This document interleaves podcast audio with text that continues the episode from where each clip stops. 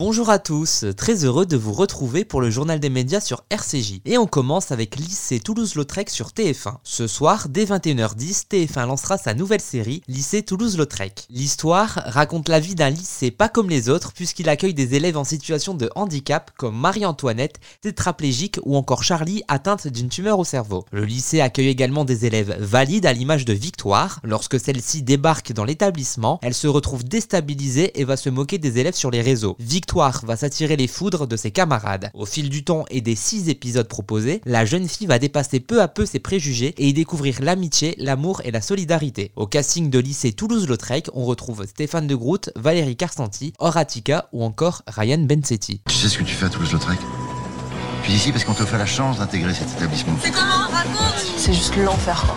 Vous allez aider le petit camarade qu'on va vous désigner. C'est une blague c'est pas une. Je vois ici, soit t'es avec nous, soit t'es contre nous. Vous savez comment on m'appelle ici Pas du tout. Le frigo. On continue avec le grand concours spécial pièces jaunes sur TF1. Vendredi soir, les pièces jaunes seront à l'honneur sur TF1. Arthur animera une nouvelle édition du grand concours et sera accompagné de Anne Barrère, la vice-présidente des pièces jaunes, et de Brigitte Macron, la première dame et présidente de la fondation. 20 personnalités s'affronteront pour la bonne cause. Florent Père, Marion Genardi ou encore Boudère seront notamment au casting. Christophe Beaugrand, également présent, a révélé que Brigitte Macron s'est lâchée dans l'émission. La première dame a joué l'animatrice en posant la première question du quiz. Cela n'étant pas prévu, elle s'est amusée de la situation et a décidé de rester tout au long de la première manche. nous avons l'honneur d'avoir avec nous Madame Brigitte Macron. La première dame redevient professeure le temps d'une émission. Je ne vous garantis pas les meilleurs élèves de la classe, ce sont les plus sympathiques. On essaye On y va. Madame, je peux aller aux toilettes Et avec une promotion pareille, ça vous montre un peu le niveau des élèves que vous avez en face de vous, les amis. Il va falloir tenir sa classe pour obtenir de bonnes réponses. Brigitte Oh là là, je suis tellement C'est Christophe Beaugrand qui m'a dit sois concentré. Et quel faillot celui-là, mais c'est pas possible.